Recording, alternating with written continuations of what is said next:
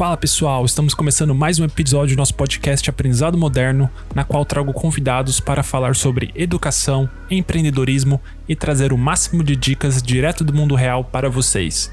No episódio de hoje trago um grande amigo como convidado, Guilherme Hideki. Ele é de São Paulo, formado em Direito pelo Mackenzie e hoje atua como empreendedor, estando à frente de uma rede de supermercados na cidade de São Paulo. Neste episódio, a gente bate um papo descontraído falando sobre como se tornar um empreendedor, quais são as ferramentas necessárias, quais são os desafios em se empreender no Brasil e como foi essa mudança de carreira.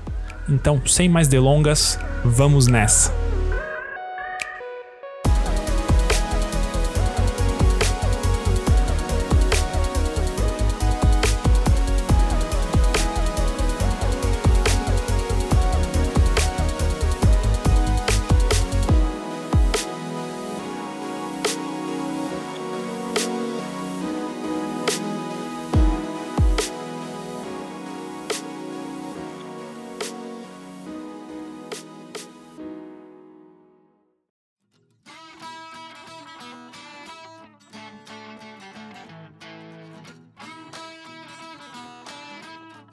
Mas aí, de fato, só mercado, 100% do tempo, faz 5 anos. 5 anos. Caramba, que legal. Puta, deve ser uma puta experiência bacana, né, cara?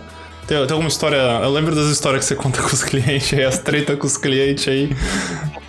Você, e a galera usava, tava usando máscara? Porque tinha que usar, tem que usar máscara, né, no, no, no mercado, quando entra no mercado, né? É, qualquer comércio ou agora área pública você é obrigado a usar máscara, por lei. Ah, tá. Mas deu. Deu alguma treta já? Os caras vêm entrando assim, ó. Culpando no, no rosto. Só sobe a camiseta assim e fala, opa. Não, não, eu tô cobrindo o rosto, não, mas. É não, não é bem assim. O cara meteu louco. Até eu vi essa história da. Acho que foi, não sei se você contou, alguém contou da, da, do pessoal que tava revezando a máscara pra entrar na lotérica. Aí tipo, saía. Você saía. Que ali tem uma lotérica e tem o, uma caixa econômica por causa do auxílio emergencial. Aí o pessoal tem que entrar de máscara, né? Aí, sei lá, ia dois da família na frente, esperava sair pra depois trocar as máscaras assim. Você fala, meu Deus. eu trocava a máscara, passava pro amiguinho, aí o amiguinho ia. Ou tipo, era conhecido mesmo. Ah, não, já, já fiz o que eu tinha que fazer, tipo, toma minha máscara. Toma, passa aí, vai lá, campeão. Vira no avesso, né? Não tem problema. Igual cueca, né? Dá pra usar quatro vezes.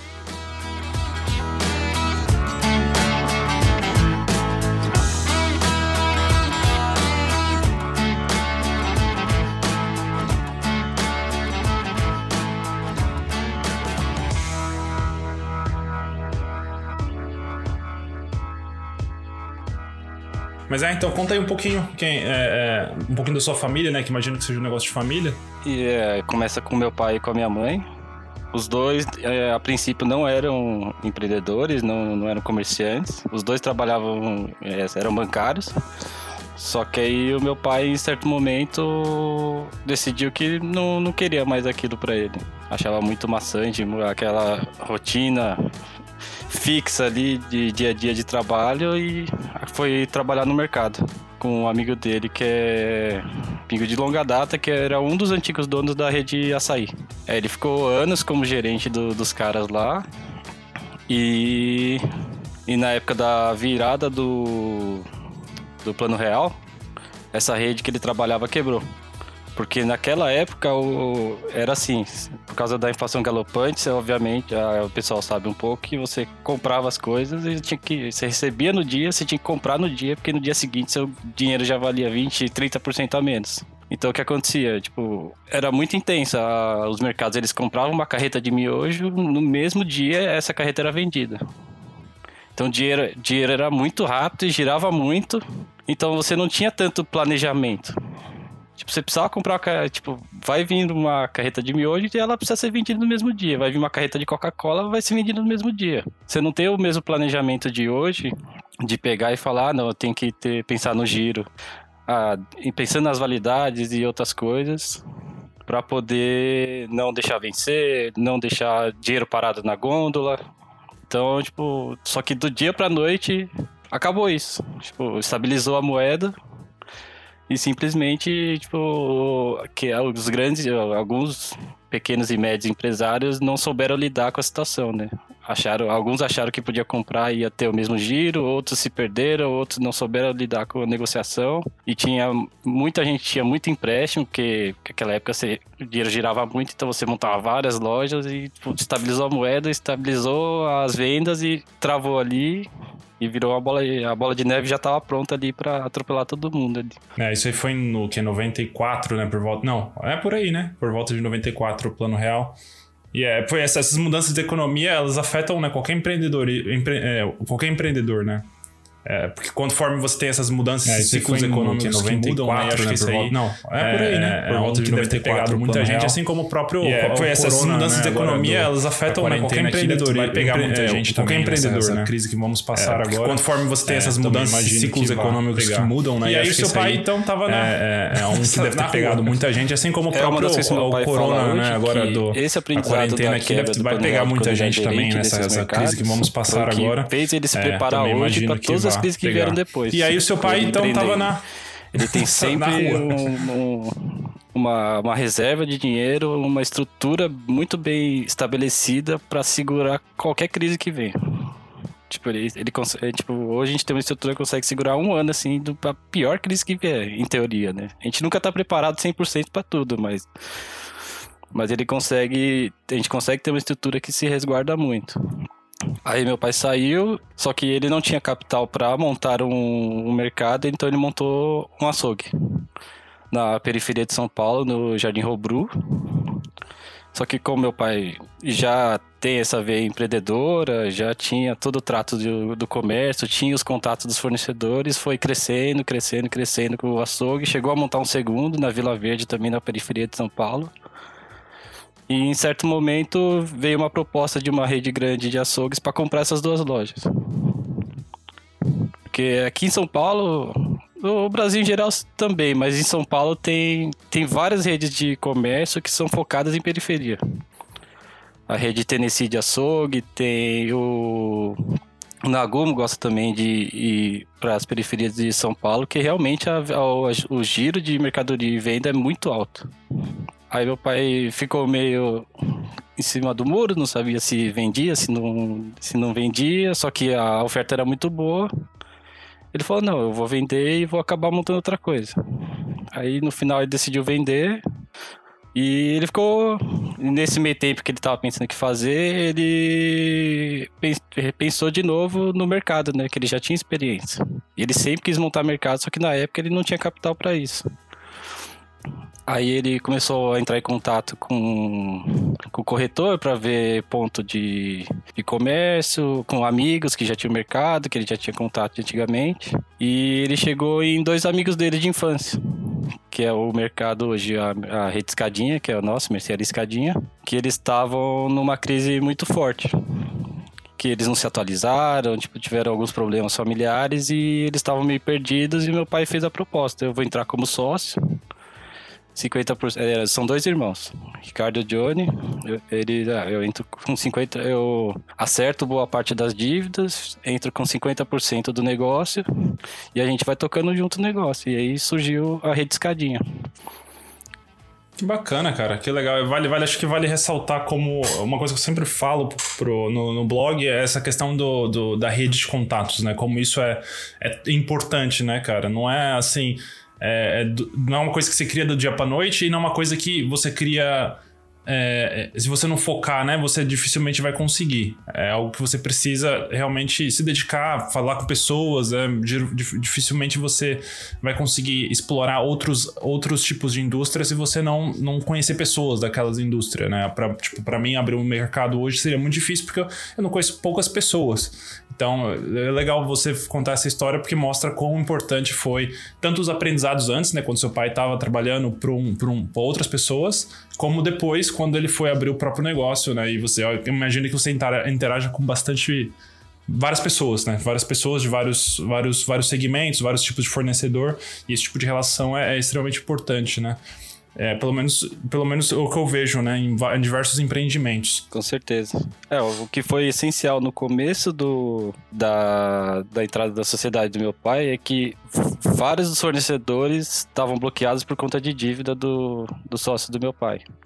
Só que meu pai teve, tinha muita boa relação por ser gerente. Ele era gerente de sete lojas, fazia compra geral de sete lojas né, antes do, da quebra lá no começo que eu contei. E a maioria era um vendedor, entregador, que ele foi reencontrar quando ele virou sócio do, do Johnny do Ricardo, lá na frente como supervisor e gerente. Pessoal que estava 10, 15 anos na empresa e subiu e ele sempre teve boa relação com esses caras. Alguns eram até amigos pessoais, então ele, quando ele entrou, e foi conversar com os caras, eles tinham a confiança no meu pai e viam que tinha capital realmente para investir. E vai, o fornecedor estava bloqueado há um ano. Meu pai sentou com os caras, foi tomar um café, chamou para almoço: ó, a situação é assim, assim, assim. É, eu pretendo fazer a loja crescer em X meses tanto, em X anos tanto. E eu vou te pagar essa dívida em tanto, só que no começo eu vou te dar essa entrada aqui e eu só preciso que você libere o cadastro, porque sem o seu produto eu não vou conseguir trabalhar. Produtos de primeira linha, né? Aí, nessa rede, como você falou, nessa rede de, de nesse networking todo, é realmente muito relevante porque ele conseguiu reatar fornecedores que, vai, se igual o seu caso, que você não conhecesse ninguém, entrasse a sociedade no mercado, você estaria com os clientes bloqueados, a, a não ser que você pagasse as dívidas. Ele conseguiu contornar ali, fazer o capital de giro dele render, para ir trabalhando e depois já conseguir tocar o negócio.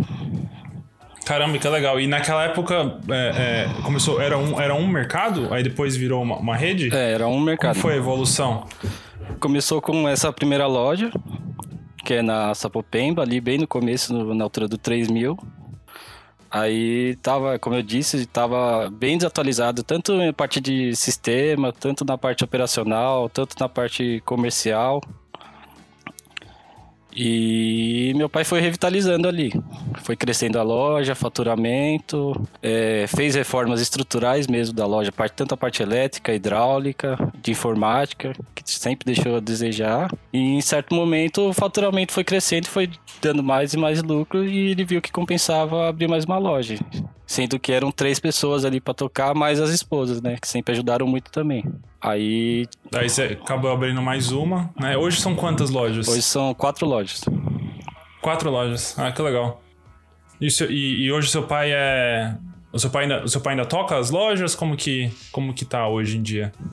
É, aí meu pai, quando monta a segunda loja, aí ele e minha mãe ficam na loja principal. Na segunda loja, que em espaço físico é maior, ficam os dois sócios.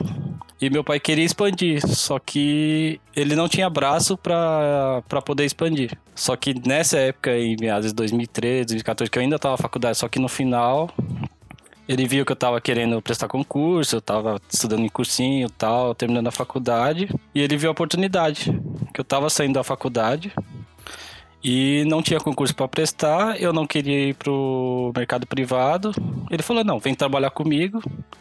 Eu tenho o seguinte projeto, eu quero montar mais uma loja, só que eu não tenho braço para isso. Você sempre trabalhou comigo, eu sei que você tem experiência, eu sei que você, tem o conhecimento para fazer. É, a princípio, você pode ficar comigo. Se você quisesse depois, se você passar no concurso e for sua vontade, você pode ir para esse cargo, não tem problema nenhum, mas eu quero que você me ajude nesse momento e eu te ajudo também a você não ficar parado. Você vai ter tempo para estudar, você vai ter tempo para trabalhar, mas aí eu preciso de alguém com conhecimento e confiança para plantar a loja. Porque lá na frente, depois da loja estabelecida, a gente pode, poderia contratar um gerente geral ou alguma coisa parecida para tocar a loja, com ela já estabelecida. Aí foi a, a terceira loja que a gente montou ali na Vila Formosa. Aí eu falei que são quatro, né? Porque em algum momento, como a gente usa um sistema de gerenciamento que acaba compensando mais ter cada um da família ali, porque a gente acaba trabalhando por três, quatro funcionários. Seja, ah, você teria que ter um gerente para tocar a loja, se precisar entrar no caixa, a gente entra, é, precisa fazer a parte administrativa, a gente que faz, então você teria que contratar várias pessoas, a gente acaba abraçando tudo isso e em certo momento a gente ficou com mais trabalho do que a gente tinha de braço, né? A gente É, Tava isso acho que é normal, né, cara? Empreendedorismo você tem. É, a galera acha que, ah, vou, vou ser, vou ser chefe para não ter que trabalhar tanto, mas é o contrário, né? Quando você vira, você vira o dono, aí que você vai ter que trabalhar, porque você vai ter que trabalhar com vários funcionários, né? Hum, exatamente, que é o mal do brasileiro também, achar que você montou a empresa, contratou os funcionários, pronto, a vida tá vai, feita. O negócio vai rodar sozinho, né? Não vai dar nenhuma bucha, né? Não, Não vai, vai, dar nenhum problema, só dinheiro os, vai entrar os, agora. Os clientes vão entrar tudo de máscara bonitinho, né? Na loja. Com a máscara sem ser no avesso. Aí, Mas é em certo momento, as cinco lojas compensavam financeiramente, mas pessoalmente não estavam compensando. A gente, a gente tem um esquema que a gente faz de folgas, é, reveza as folgas nos finais de semana, para poder todo mundo descansar um pouco. E chegou em certo momento que a gente estava quase um ano já e eu tinha folgado quatro, cinco dias no ano, assim. Caraca, velho. É, trabalhando 12, 13 horas por dia, começou a ficar puxado. Aí por logística, por uma série de fatores, principalmente o lado pessoal, porque não adianta você trabalhar tanto e no final ser o homem mais rico do cemitério, né? Que é o que é, meu pai fala sempre. você só trabalhou a vida inteira. Você não poder encontrar os amigos para ir no churrasco, você perder aniversário, você perder é, casamentos, festas, porque você só trabalhou a vida Natal, inteira. Natal, né? né? Ano novo, essas coisas, né? Pra quem trabalha com. Eu sim. vejo vocês trabalhando aí, né? É, tem que trabalhar, não tem como, né? E isso pensando também no lado da saúde, né? Meus pais já estão quase com 60 anos. Não dá para contar com vigor físico que eu e meus irmãos temos, né? Sim. E ao mesmo tempo que a gente ninguém é de ferro, né? Ninguém é invencível. Um dia alguém pode quebrar uma perna, um dia alguém pode pegar. Seja a doença mais simples. Se um dos sócios pegar uma conjuntivite no sistema que a gente trabalha, não tem como deixar a loja fechada sete dias. Não é verdade. Não tem como, né? Aí a gente acabou vendendo essa loja, ficando com quatro, e sempre tem um, igual meu pai e o meu irmão mais novo e eu, a gente consegue e deslocar entre as lojas para poder fazer todos os procedimentos. Aí se ah, tá. um tá doente, se um tem médico, se um tem compromisso, a gente consegue tirar férias, aí o outro consegue cobrir 100% sem ficar muito saturado para nenhum dos lados. Entendi. E você, e fala um pouquinho então, você falou que você, vocês fazem, você faz é, o papel de vários funcionários, né? Em termos de, de habilidades, o que, que você poderia falar aí que você teve que aprender é, que você aprendeu fora da escola e na raça, através, ou, ou, na raça, ou através do seu, do seu pai, né, da sua família, ou dos sócios, quais assim seriam as habilidades para alguém que fosse abrir um mercado hoje, pô, tem que saber fazer? O processo de aprendizado, tanto meu quanto dos meus irmãos, foi muito orgânico. Meu pai, desde novo, por ele trabalhar o dia inteiro e, e tanto minha mãe também sempre trabalhou, então das 8 às 8, das 8 da manhã às 8 da noite eles estavam trabalhando. E tinha dias que a gente normalmente ficava com nossos avós tal, ia pra escola, mas tinha dias que não tinha com quem ficar. Então a gente acabava indo pra loja e meu pai falou: ah, você já tá aqui, então você vai me ajudar com alguma coisa. Aí com 12 anos, meu pai sempre colocou a gente pra. sempre compatível com a idade e o serviço que podia ser feito. Então acabou sendo bem orgânico, igual eu disse. Vai com 12 anos, eu ia pra loja e meu pai falou: ah, me ajuda a contar o troco. Vai, a gente sempre pegou troco nos bancos e de outros fornecedores e de clientes. A gente separa em bloquinhos, vai, 50 centavos é 20 reais, 25 centavos é 10 reais, que aí o caixa precisa de troco, ele simplesmente pede, a gente fornece para ele e precisa separar esse dinheiro, né? Aí com 12 anos, meu pai não ia colocar eu lá pra atender no caixa, pra, pra ficar carregando peso, então ele falou, não, me ajuda a contar o troco aqui. Aí vai, eu fui ficando mais velho com 14 anos, meu pai falou: ah, agora nas férias eu preciso que vocês me ajudem, eu acho justo vocês me ajudarem, então vocês durante as férias vão trabalhar um período. E eu fui começando já no de pacoteiro. Ele falou: eu acho essencial. Se um, eu, se um dia vocês forem tocar o negócio, que vocês conheçam o processo todo. Então, primeiro vocês vão começar de baixo. Função mais simples que é pacoteiro. Ficava lá no caixa, fazendo pacote, montava entrega, ajudava a levar no carro, ah, precisa pegar alguma coisa pros caixas, sobe, pega, desce. E, e fui assumindo vários cargos nesse meio tempo. Aí de, de pacoteiro eu fui para aprendi a repor também. De repositor fiquei também muito tempo no caixa para aprender todo o processo do caixa. É, trabalhei na padaria também, aprendi a fazer pão, assar pão. Aí sim. Que legal. é, trabalhei muito pouco no açougue, mas é muito importante também. Acho muito importante. Aprendi como são os cortes, aprendi como são as carnes, a qualidade que é boa, quando a carne tá, tá ruim, quando ela não tá. É... A carne, a diferença de, ah, é, ó, meu pai fala, ó, isso aqui é uma carne de, de um fornecedor bom, porque ela tá com corte assim, com a gordura assim, o tamanho dela, o peso. Aí não é só peso e tamanho, porque ó, isso aqui é só gordura, isso aqui é só carne, isso aqui é só fibra, ensinar, tipo, cada procedimento de cada setor. Aprendi a cortar frios Legal. também, trabalhei sempre que aí, sempre que precisou de uma área onde vai alguém faltou ou tava precisando de alguém, ou simplesmente para aprender mesmo, ficava lá meses, ano ali trabalhando cortando frios, aprender Caramba, como tem que guardar, como tem que guardar, como tem que cortar como que a gente precisa atender o cliente também. Essa parte de atender o cliente, você foi, foi, foi mais complicado? Qual, qual, qual, das partes aí você achou mais difícil de aprender, assim, dentro do, da sua experiência? Ou foi, natu foi natural, foi um processo, sim? Eu acho que o mais difícil é lidar com as pessoas, porque é. em algum momento essas partes mais, esses trabalhos mais simples eu já tinha aprendido, aí meu pai falou, agora vocês vão aprender a fazer compras, que aí começa a ficar um pouquinho mais difícil. Que é você lidar com o vendedor, você lidar com preço, com saber negociar com os caras. Cada vendedor é de um tipo. Tem empresas que elas têm, por exemplo, a Ambev, a Coca, elas têm monopólio de mercado. Eles não precisam se submeter tanto como um um distribuidor pequeno. Distribuidor pequeno ele vai abrir mais preço, desconto, vai ser mais aberto, enquanto a Coca e a Ambev, não, meu preço é esse, se você comprar a partir de tanto, eu te dou mais um desconto saber lidar com as pessoas, ter o jogo de cintura, não só com, com os vendedores, mas com os fornecedores em geral, né? Que tem os entregadores também, que acabam tendo escolaridade mais baixa, são maltratados na rua, que é um negócio complicado também.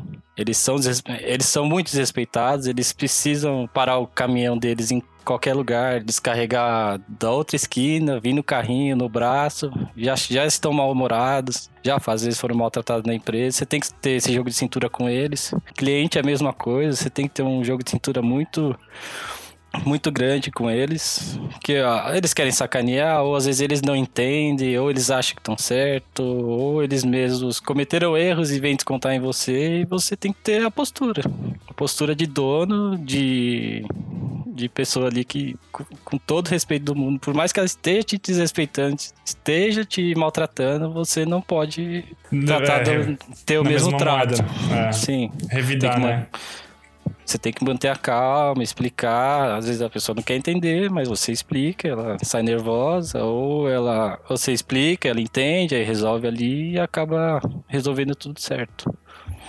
Tem, é, tem. Acho que é uma, uma área que eu trabalhei um pouco com atendimento ao cliente e, e eu posso dizer que realmente é, é, eu acho que exige bastante do, do da, da mente, né? De você estar mentalmente é, firme e forte ali porque tem situações que realmente são, são estressantes, porque as pessoas estão estressadas, né? Cada pessoa reage de um jeito a uma situação e às vezes a pessoa já está com estresse acumulado há muito tempo. Às vezes não é, não tem nada a ver ali com o mercado, mas ela acumulou o estresse de, sei lá, foi demitido do emprego, aí teve um problema em casa, aí teve um monte de coisa, aí chega lá e o troco tem, tá diferente, alguma coisa assim, ou ela acha que tá diferente. Aí isso às vezes é, é, é a gota d'água ali que, que a pessoa estoura, né? Então saber é, é, lidar com esse tipo de situação, é, eu acho que exige um pouco de técnica, né? Eu acho que você aprende ao longo do tempo na prática, né? Acredito que hoje, após aí quase né, mais cinco anos ou até mais, né, trabalhando no mercado, talvez você já tenha visto diversas cenas que você acabou aprendendo, né? Você consegue ver, você, tem, você consegue perceber essa evolução? Como que foi essa evolução para você em termos de lidar com, com, com clientes ou fornecedores? Foi um processo que você foi desenvolvendo ao longo do tempo? Ou, ou, ou é, é uma prática de você trabalhar que você pega, ou, ou, melhor fazer algum curso, ler algum livro, ter algum, alguma indicação para quem quer se desenvolver nessa área? Ah, acho que varia muito de pessoa para pessoa. Eu vou dar o um exemplo entre eu e meus irmãos, por exemplo. Eu sou um cara muito paciente e gosto de observar muito, então desde pequeno Pai, eu tava, igual eu falei, primeiro eu tava no pacote, eu sempre observei quando dava problema que meus pais desciam ou algum gerente vinha e eu observava como ele lidava, como ele falava, eu falava, ah, tá bom, tipo, a minha vontade era de responder na mesma moeda pra pessoa. Xingar a pessoa. Mas aí você via assim, a pessoa contornando a situação, conversando, tendo calma, ou mesmo a pessoa estava sendo agressiva errada e ofendendo algum funcionário, a pessoa você tem que ter uma postura mais agressiva também para não deixar, você não pode deixar a situação sair do controle, né? E eu sinto que com o tempo, cada setor você tem que lidar de forma diferente, né? E eu sempre observando como as pessoas lidavam, e para mim foi uma evolução muito grande. E ter uma inteligência emocional de poder olhar e falar: essa situação depende disso, essa daqui disso. Porque sempre você vai ter. que são pessoas, né? É o. a probabilidade infinita ali de ter as infinitas reações para cada. para cada problema que surge.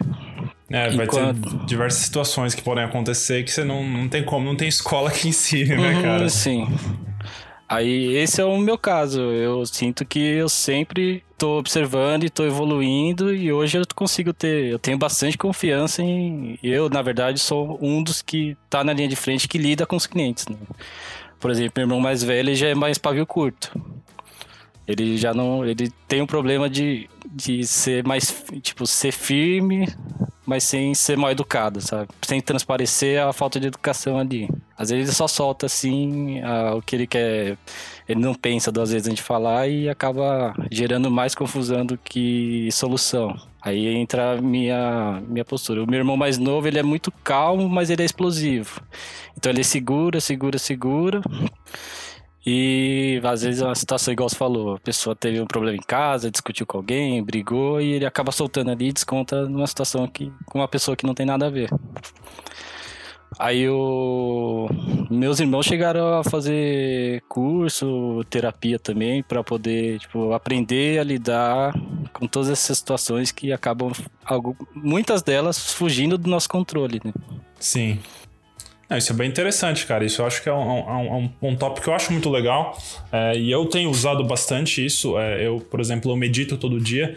E meditação tem me ajudado bastante a, a, a, a não, não, controlar, mas perceber, né? Acho que o importante, o, o que acontece nessa situação, pelo menos ao meu ver, é que a pessoa não percebe. Às vezes ela desconta na, na, na, num, num, num interlocutor, num, num cliente, né? Numa pessoa tá conversando, e ela não percebe que ela fez isso. Ela vai perceber depois que aconteceu, que vê uma reação da outra pessoa. E acho que o legal da meditação é isso, é você ter, ter a percepção de, de que você está sendo mais reativo a uma situação. Essa situação, ela tem um, um gatilho em alguma coisa em mim, e isso está me fazendo é, minhas emoções saírem um pouco do controle. E aí o legal é que a meditação te ajuda a voltar. Tipo, volta, toma, toma o controle sobre a situação e age de uma maneira não reativa, né? Então, acho que esse que é o legal da, da meditação, que tem outros caminhos também, a terapia, como você falou, ou a prática, né? né? Você perceber é, é, essas situações, né? cada um tem um nível de, de aceitação, né? Um nível de, de, prática. Eu imagino que isso é, é uma habilidade, como, como, sei lá, jogar bola. Tem umas pessoas que jogam bola e, e tem outras pessoas que, sei lá, tem que praticar, tem que treinar, tem que fazer alguma coisa para conseguir jogar num nível tão bom contra a outra. Então isso eu acho que é, vai de pessoa para pessoa, não tem certo e errado, é questão de prática, né? E, e, é legal que você, que você falar um pouco sobre isso, porque eu acho que é muito importante. Eu acho que quando eu penso em, em, mercado, acho que a primeira coisa que eu penso é essa questão do atendimento ao cliente, que eu acho que deve ser, deve ser fogo, porque você está lidando com gente de tudo quanto é jeito o tempo inteiro, como você falou, diversos graus de escolaridade, né? Você tem que lidar com, com o cara que está vendendo, né, da, da Ambev, mas também tem que lidar com o cara que está entregando, que às vezes tá, tá super sob estresse, tá num, num trabalho extremamente estressante, então é, é um dinamismo muito legal, né, cara? E, e, e, conta um pouco do momento quando, quando você fez essa transição, porque você veio aprendendo com, seus, com, seu, com sua família, com seu pai, com sua, com sua mãe, e até como foi esse momento no qual você acabou assumindo uma loja? Né? Se puder falar um pouquinho como que foi os primeiros, os, os primeiros ali meses ou, ou, anos, como que foi essa, essa transição? Eu tinha, eu tinha, igual eu tinha comentado antes, eu tinha acabado de me formar na faculdade, meu pai estava com o planejamento de expansão. Ele já tinha visto alguns pontos que ele já pontos comerciais que ele já estava interessado. Fez a proposta para mim, eu aceitei. Com aquela certa insegurança que todo mundo tem, isso com eu, eu tinha 25, eu tinha 23 anos na época, muito novo para assumir um comércio, né? Sim. Aí, em, algum, em algum nível, todo mundo tem aquela síndrome de impostor, né? De achar que você não é bom o suficiente para poder fazer o que você tá fazendo, né? Eu tô enganando todo mundo aqui, tô me dando tanta responsabilidade, né? E tem a parte da responsabilidade também. E e eu participei de todo o processo da montagem da loja. A gente pegou um salão grande ali na Vila Formosa. Meu pai falou: Ó, eu quero que você participe de todo o processo. Você vai cuidar aqui, porque eu não tenho tempo para vir aqui, né? Uhum. Eu vou só te orientar. Você me liga, a gente monta. E aí eu decidi como é que ia ser o posicionamento de gôndola, onde ia ficar a padaria, se a gente, igual o, banheiro ele ficava num segundo andar assim, eu achava que era, ele ficava do lado do escritório. Eu achava que não era bom, tipo, ter tanto fluxo de cliente, fornecedor, é, passando pelo escritório para ir no banheiro. Então eu decidi, eu falei, conversei com ele, falei, ah, acho melhor a gente jogar para baixo o banheiro, porque aí fica na, no piso da loja e ninguém tem acesso ao escritório, né? tanto por questão de segurança e logística de não ter um trânsito maior de pessoas. E, e fui montando a loja, lidando com o, a empreiteira ali para poder reformar a loja. É, escolher, porque também tem isso, que um, um, os produtos que vendem em uma região não necessariamente vão vender em outra. Se você a loja principal a gente atende muito público C, C e D, assim, na nomenclatura mais antiga. E na Vila Formosa você consegue agregar um pouquinho mais de público B. Então, produtos de segunda linha que tem um giro maior na loja principal já não teria tanto nessa loja da Vila Formosa. E por ter uma estrutura um pouquinho menor, né, falando em espaço físico, eu tinha que selecionar, selecionar melhor os produtos. A princípio, né? A gente faz aquela montagem inicial e sempre vai ajustando. Ó, isso aqui tá saindo, isso aqui não tá, troca, vem. Aí acabou fazendo um mix de produtos um pouquinho mais, mais selecionados para poder atender a região também.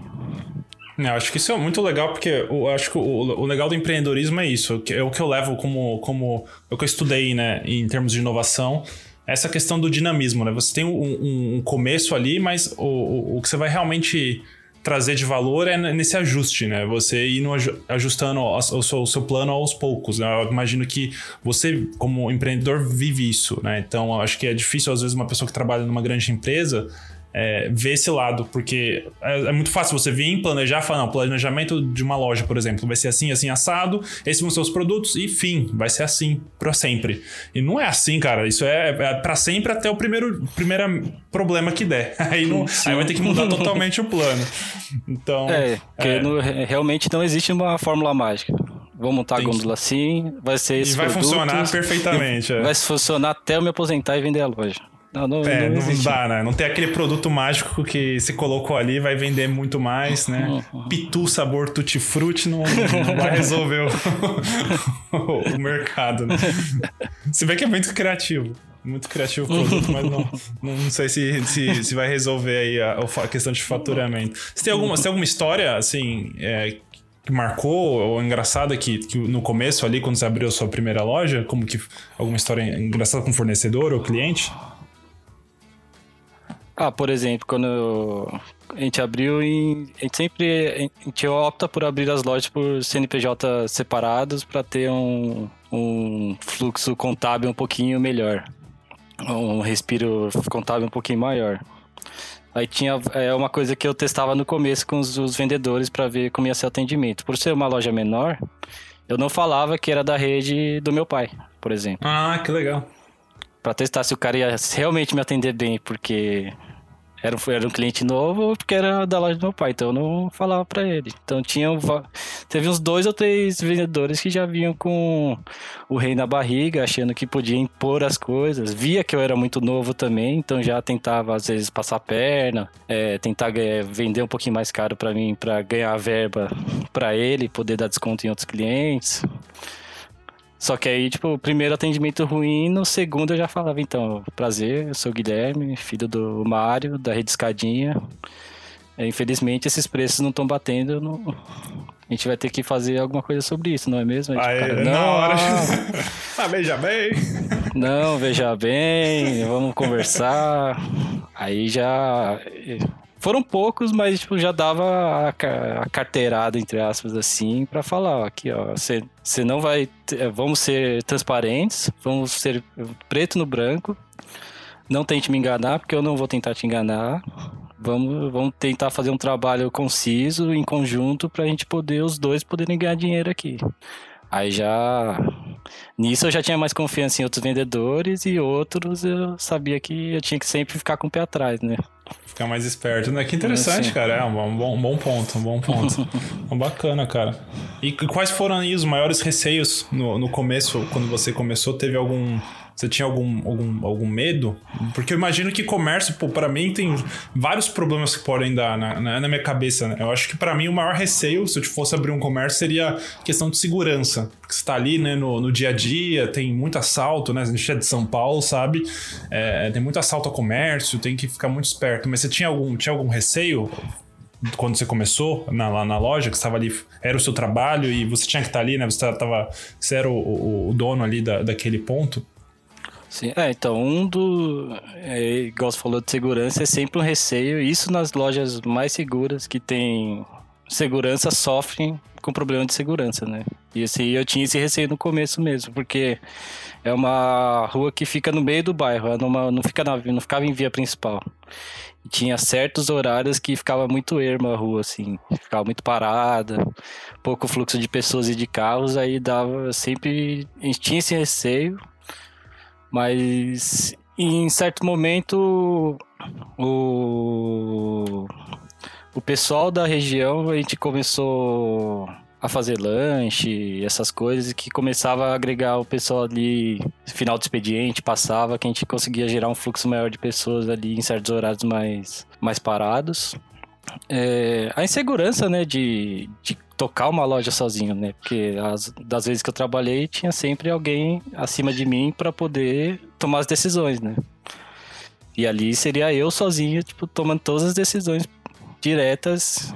E quando você, quanto mais responsabilidade você tem, mais consequências você vai ter sobre, a sua, sobre as suas escolhas, né? E, e, e você, você, você cometeu algum erro que você lembra? Alguma coisa assim que deu errado? Ah, muitos erros de no começo de querer apostar num produto. Isso eu acho bacana que meu pai ele sempre deu a liberdade. Ó, você quer introduzir produto novo? Compre só em quantidade pequena. Se der certo, você, compra mais. Se não der certo, você corta. Queima o produto, que a gente fala queimar, né? Que é você fazer liquidação dele a preço de custo e depois, tipo, nunca mais pega. Uma vez eu peguei pipoca gourmet aí, caí no, no conta do gourmet. Da pipoca gourmet, opa, essa aí eu lembro. Com preço de custo altíssimo, só que eu, a pipoca era realmente muito boa, mas ela não valia o preço dela. E eu, muito novo ali, achei, não, que vai vender muito, não sei o que. Comprei ali duas caixas e acabou que no final eu tinha que vender quase tudo no preço de custo e comi, sei lá, uns 5, 6 baldes de pipoca gourmet. Ficou Para... meses comendo pipoca gourmet. Isso eu acho que é muito legal. Eu, eu, perguntei até porque eu acho que é importante falar isso, porque eu acho que não existe empreendedorismo sem errar, né? Eu acho que errar, errar é parte do processo e, e, e isso aí é, é, você saber lidar com a situação, né? Você aprender e, crescer em cima disso. Então acho que é, é impossível, pelo menos no meu ver, você ser um bom empreendedor sem cometer erros. Então eu vejo que os maiores empreendedores com quem eu conversei, eles todos tem um mecanismo para, pô, eu vou errar, eu sei que eu vou errar ali na frente, então, já sabendo disso, vou me antecipar e me preparar para quando esse momento acontecer, para eu me reerguer o mais rápido possível, ou como você falou, ter um controle, né? Você falou a questão dos produtos, se você vai testar uma coisa nova, existe um risco maior, então, obviamente, você já vai saber, ó, pode ser que dê errado, então, vamos assumir que isso vai acontecer, vou comprar uma quantidade menor. Tem tantos, tantos grandes empreendedores aí que cometeram erros, né? Então, se, se até o Steve Jobs foi demitido da Apple, imagina Imagina a gente aqui, réis mortais. Então, e, e, falando, né, para quem tem interesse em empreender e tudo mais, você como empreendedor aí há mais de cinco anos, é, o que, que você recomendaria para alguém que está começando agora ou pretende, né, é, como, como parecido com o que o seu pai passou, a, é, largar o emprego para abrir um próprio negócio, né? baseado em tanto na sua experiência como a do seu pai, o que, que você recomendaria para esse pessoal, né? Que seja para abrir um mercado, ou seja para abrir uma farmácia, ou abrir um, um, negócio próprio mesmo, ser dono? seja qual o comércio que a pessoa esteja, a empresa, qualquer tipo de novo comércio que a pessoa pretende abrir, ela tem que ter o preparo. Ela tem que saber onde que ela está se metendo, o que que ela vai enfrentar, é, os desafios que ela vai encontrar e, e ela não pode simplesmente, ah, vou largar meu emprego e abrir, vou pegar uma franquia. Seja de chocolate, seja de um restaurante, alguma coisa, sem saber entender como que funciona todo o processo porque no Brasil a gente tem um mal do, de um amadorismo muito grande, que as pessoas não entendem como funciona o empreendedorismo. E você tem um, a gente tem um sistema tributário único que é extremamente complexo. Que você é o mais complexo saber. do mundo, não sei se você sabe. O sim, sistema sim. tributário do Brasil é o mais complexo do mundo. que beleza. a gente tem o, é, então, a gente tem o sistema tributário mais complexo do mundo que dependendo do, do, faturamento, do produto que você está trabalhando, ele vai ser tributado de uma forma, ele vai ser recolhido de outra. E se você não recolher direito, a multa é altíssima, juros cobrados são altíssimos. É, você tem que entender que você está no Brasil, é um país burocrático para tudo.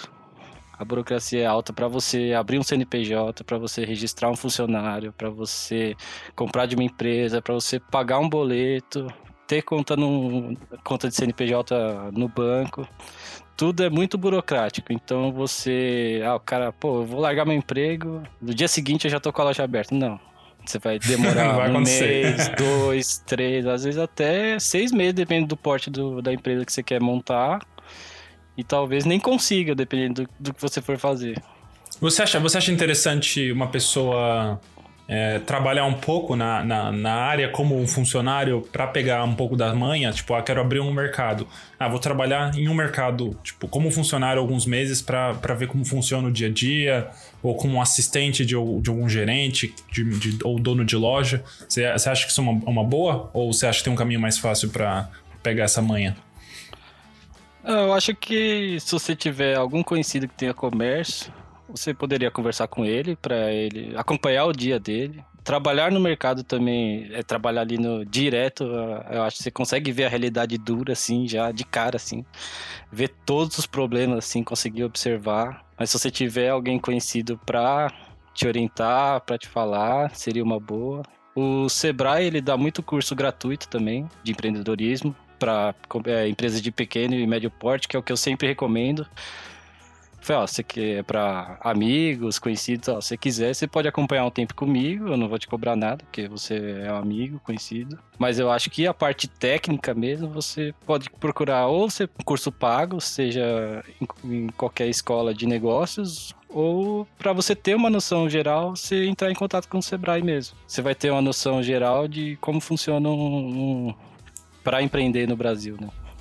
E aí é legal que é uma, é uma combinação, né? Você tem, você tem a parte teórica, mas você tem que ter um pouco do daquela pegada prática do dia a dia, porque eu acho que é, pelo menos eu acho muito importante ter, que é o que às vezes fica faltando, né? Porque às vezes a gente passa, né? Se a gente fizer um paralelo com a nossa vida, a gente passou muito tempo na escola. Você é um pouco diferente porque você teve, vem de uma família de empreendedores, então você tem essa, né? Você teve essa experiência desde cedo, como você comentou, que é essencial. E às vezes as pessoas elas é, relegam isso, né? Por muito tempo eu, rele, eu, eu, eu, releguei isso também. Eu achava que, ah, não, estudar, fazer ir pra escola, fazer faculdade já é o suficiente. Eu vou estar com todo o conhecimento que eu preciso para ser um empreendedor, por exemplo. E não é bem assim, né, jovem? É, você tem, tem outras coisas que você tem que aprender. Você vai aprender só depois sair da escola, né? A gente é criado nessa doce ilusão de achar que simplesmente só estudar e começar a trabalhar, então estamos feitos na vida.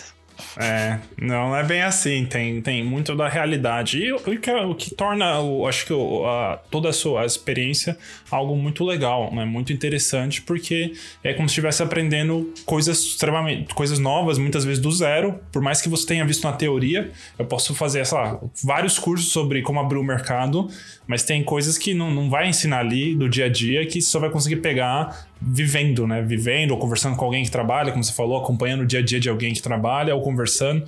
E, são coisas novas. É como se você fosse, se tivesse que reaprender obviamente que reaprender é muito mais fácil que aprender do zero, né? Então ter um pouco de teoria é importante. Né? Acho que a questão do, do curso que você falou do Sebrae é legal. Você, tem um, você vai ter uma teoria, e aí quando você for na prática, você vai só reaprender o jeito real da coisa acontecendo. Né? Enquanto começar do zero do zero, às vezes é um pouquinho mais complicado, né? Eu, o que eu acho bacana que você falou de ter o feeling de comerciante ter a parte técnica é a diferença da geração do meu pai para minha.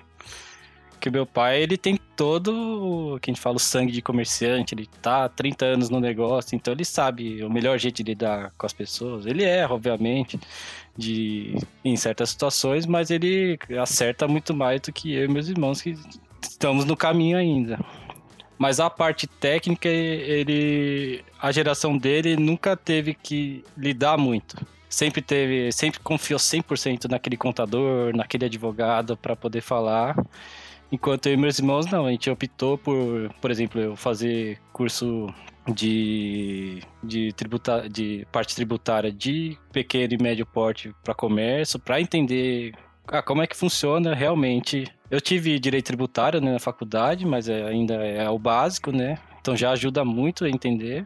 Mas fazer um curso direto para saber como, quais impostos a gente está pagando, como a gente está pagando, como a gente tem que recolher, para saber se a gente não está pagando a mais, está pagando a menos, se onde a gente pode cometer erros, onde a gente pode economizar, onde a gente realmente precisa gastar mais para ter um, um, uma operação mais concisa.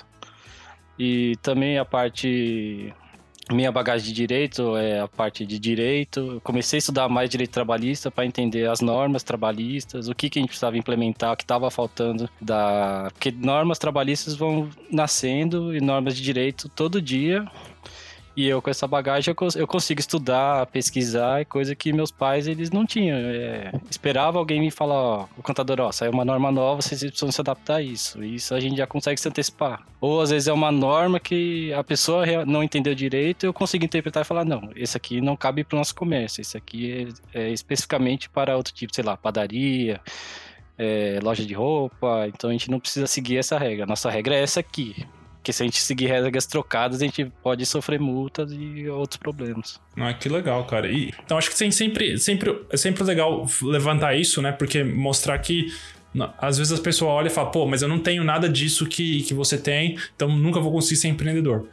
Não é bem assim, porque às vezes você tem algum outros, alguns outros conhecimentos que já vão te dar uma ajuda e só precisa complementar com rede de. Geralmente é rede de contatos, né? Acho que pra a gente que cresce às vezes, muitas vezes numa bolha, às vezes o que sempre falta é a rede de contatos. É você ter contatos numa outra área que você não conhece, né? Amigos, pessoas que você consiga, consiga conversar. E a questão comercial, de negociação, que a gente não, não tem na escola, né? A gente não tem e, e, e acaba não, não utilizando, né? E, cara, falando um pouquinho da sua carreira, é, fala o que, que você, você, como empreendedor há cinco anos, a gente falou vários problemas, várias coisas, aprendizados que aconteceram, mas, cara, você se vê nos próximos, sei lá, 20 anos trabalhando como empreendedor? Ou, ou você, ou você pensou durante cinco anos em, em largar, ir para uma outra área? Como foi a sua, a, sua, a sua identificação como empreendedor? Porque você estudou, fez faculdade e você queria fazer concurso antes, né? Como, como foi essa mudança para virar um empreendedor? É, então, do, eu já entrei no direito trilhando, pensando em trilhar o caminho do concurso. Fiz vários estágios. Eu fiz estágio no, no escritório também para entender a, a para ter a experiência e realmente ter certeza que eu não queria aquela área. E acabei depois seguindo só em estágios públicos. E gostava, e pensando, igual você falou no, no, primeiro episódio, na estabilidade, no tempo de trabalho, no salário, ter essa garantia. Só que a gente. Só que quando eu me for, quando eu tava perto de me formar, o Brasil já estava entrando numa situação econômica não muito favorável para concurso.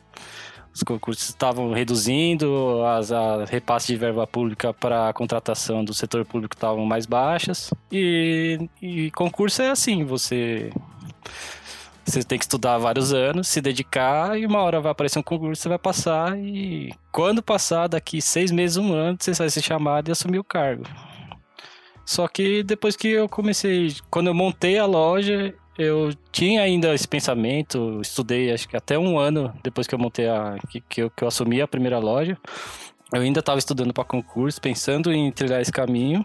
Só que eu vi que as, a, o meu dia a dia, as, as decisões que eu tomava, é, toda a minha carreira ali, inicial de empreendedor, de empreendedor tava dando muito certo. Eu vi que eu tava trilhando o caminho certo e muito natural. Querendo ou não, eu sempre trabalhei com ele e eu tinha esse conhecimento prévio, então acabou tendo uma transição natural. Eu sei que eu ainda eu poderia optar no futuro voltar a estudar para concurso, caso não dê certo, poder também advogar. Mas eu acho que hoje eu me vejo completamente no como empreendedor. Se eventualmente a gente vendesse as lojas é, ou quisesse montar outra coisa, sair da sociedade, eu acho que eu me manteria no, no como empreendedor mesmo.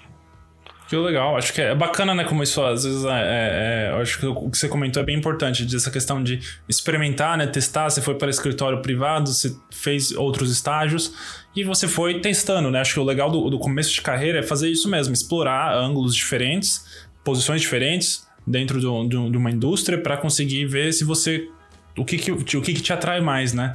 E é engraçado que, que eu, li, eu li, eu li bastante sobre. Tem um escritor chamado Robert Greene e ele fala muito disso, que a gente tem uma voz na nossa, nossa cabeça que vem da nossa infância, e isso acaba guiando a gente pro, pra, na nossa carreira. Não importa, você pode falar é, o que for, você acaba tem, pendendo para isso, porque é algo que às vezes você vem desde criança, né? Então, eu, por exemplo, tive algo parecido com educação. Então, eu vim de uma família de professores e eu sempre tive essa questão de professor, de, de educação é, dentro da minha família, mas eu nunca gostei porque eu falava, ah, não, quero ser engenheiro porque engenheiro ganha dinheiro e engenheiro é da hora, quero ser engenheiro. Aí fui, fui, fui, fiz faculdade, estudei, virei engenheiro, comecei a trabalhar, comecei a ganhar dinheiro, falando, beleza, agora que eu tenho uma grana, o que, que eu vou fazer depois? E agora eu tô falando sobre educação. Então, tipo, não adianta, cara. Isso você pode falar que não, mas isso acaba influenciando. Mas é bem bacana, acho que é legal. Eu, é, eu perguntei mais para saber mesmo o seu ponto de vista, mas achei bem bacana, cara. E, e, e, uma pergunta que eu sempre faço para todos os convidados, né, que é a questão do, da educação, né? A gente falou bastante sobre como é legal ter esse mix, né, dessa, dessa, de estudar, né, de ter um pouco de, de educação formal, vamos dizer assim, teórica, mas tem muita coisa que fica faltando, né? E eu queria, eu, eu queria ver com você, tipo, eu, é, não sei se você pretende ter filho ou não, mas para as próximas gerações, como você imagina é, é uma educação no Brasil, é, tendo em vista, em vista essa sua experiência, né? Que, que você imaginaria, assim, se você pudesse falar para alguém que está planejando o modelo educacional do Brasil? O que, que você acharia que seria legal adicionar que a gente não tem hoje em dia, ou cortar que a gente tem, né, nossa educação, que é ir para a escola, aprender matemática, fi filosofia, história, geografia, prestar um vestibular, fazer uma faculdade e achar que, tá, que sabe tudo? É, então, eu, eu e minha noiva, a gente pretende ter filho, sim. E a gente, a gente discute muito isso, né? Como é que a gente vai educar os nossos filhos e onde a gente vai buscar educação, é, a educação formal que atenda às nossas expectativas, né? Hoje eu acho que é que a educação, não só no Brasil, mas no mundo inteiro, é um sistema muito engessado. Eu acho que ela teria que ser um pouquinho mais dinâmica. Uma coisa que eu acho acabaria acrescentando é não só aspectos eu poderia dizer, é, de conhecimento formal, mas conhecimentos para a vida, assim. Acho que deveria ter acrescentar matérias, vai, você não saber fazer, mas você entender o que é um imposto de renda, você entender, tipo, o que é um planejamento financeiro familiar, para o cara não sair da escola e não saber o valor do dinheiro, não saber abrir uma conta, não saber lidar com coisas básicas da vida que deveriam estar tá ali já presente nele também pensando numa educação que não seja só é, agregar é, é, agregar conhecimento, você empilhar um monte de conhecimento assim e não saber o que fazer com eles. Você aprender fórmula de Bhaskara, aprender a história da Guerra do Paraguai e não saber tipo qual o contexto histórico dessa guerra exatamente, quais as consequências que vieram depois. É, você saber entender por que, que a matemática chegou nesse ponto ali, tem que ter um contexto histórico, acho que tem que ter uma, um olhar mais amplo para a educação. Não ser esse modelo engessado assim, que a pessoa só empilha conhecimento mesmo e não acaba não agregando muito. E aí não tem o, é o que você falou, não tem às vezes um relacionamento entre o conhecimento que você aprende agora e o, o que isso pode te ajudar, né? Por mim, pelo menos na minha experiência, eu aprendi, eu gostava muito de matemática, eu sempre gostei. E cara, demorou anos para eu conseguir entender a relação entre o que eu aprendi lá na escola e o que eu realmente queria, né? E o valor disso na vida real, por exemplo. Eu sempre quis saber como o computador funcionava, como a internet funcionava. Isso eram coisas que eu sempre queria saber desde criança. E, e, eu não fazia a menor ideia de por que, que eu tava aprendendo essas, essas, esse diacho dessas fórmulas. Não fazia sentido algum para mim e demorou alguns anos para depois eu ver como todos esses conhecimentos empilhados eles iam me, me ajudar realmente a entender como funciona um computador lá dentro do computador a nível microscópico. E eu acho que seria legal ter isso, né? O que você falou, mostrar um pouquinho do, da, da realidade e, e vir construindo os conhecimentos depois, né? Você mostrar para as crianças, ó, é isso que a gente precisa, é, isso é importante, isso aqui que é, é, é legal de saber para o dia a dia e construindo em cima, né? Pô, você precisa declarar um imposto de renda, então você vai ter que entender sistema tributário, você vai ter que entender matemática, você vai ter que entender o, contexto histórico da onde veio, né? Ninguém sabe, né? Pô, é difícil você perguntar, você é uma pessoa que sabe, pô, da onde veio esse imposto de renda? Quem, quem que inventou isso? Por que que tem imposto? Né? E conseguir fazer um tra é, traçar na história, né? Da onde veio isso, como que esse qual, qual o contexto, qual a aplicação disso. E acho que é legal, porque isso envolve né, todas as disciplinas que a gente aprende na escola, porém essas são contadas com, com um contexto diferente. Né? Em, em vez de vir a professora de história falar uma coisa, a professora de matemática falar outra, né, seria legal ter, acho que, um, um, um contexto comum né, que você consiga identificar, né? tornar mais homogêneo os conhecimentos, né? Não deixar todos eles separadinhos assim em várias caixinhas, mas sim ter a conexão entre cada um deles assim fica acaba agregando mais. Por mais que o conhecimento, o ensino de base seja extremamente relevante, mesmo do, da forma que é feito hoje, mas eu acho que poderia ser feito de uma forma diferente mesmo. Valeu, Hideki, muito obrigado aí pela participação aí no nosso, nosso episódio do podcast do Aprendiz Moderno. É, pô, muito bacana, adoro conversar com empreendedores, eu acho que você sempre um grande aprendizado. Sou um grande fã de empreendedores raiz aí que estão empreendendo aí no pior, no pior sistema tributário do mundo aí.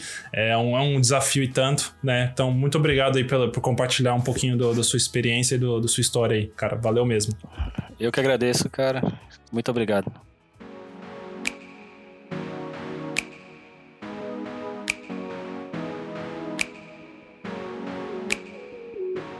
E esse foi mais um episódio do nosso podcast Aprendizado Moderno. Se você curtiu, segue a gente lá no Instagram, aprendizmoderno e acompanhe o nosso blog com posts toda semana às terças-feiras. Então é isso aí, pessoal. Obrigado e até a próxima.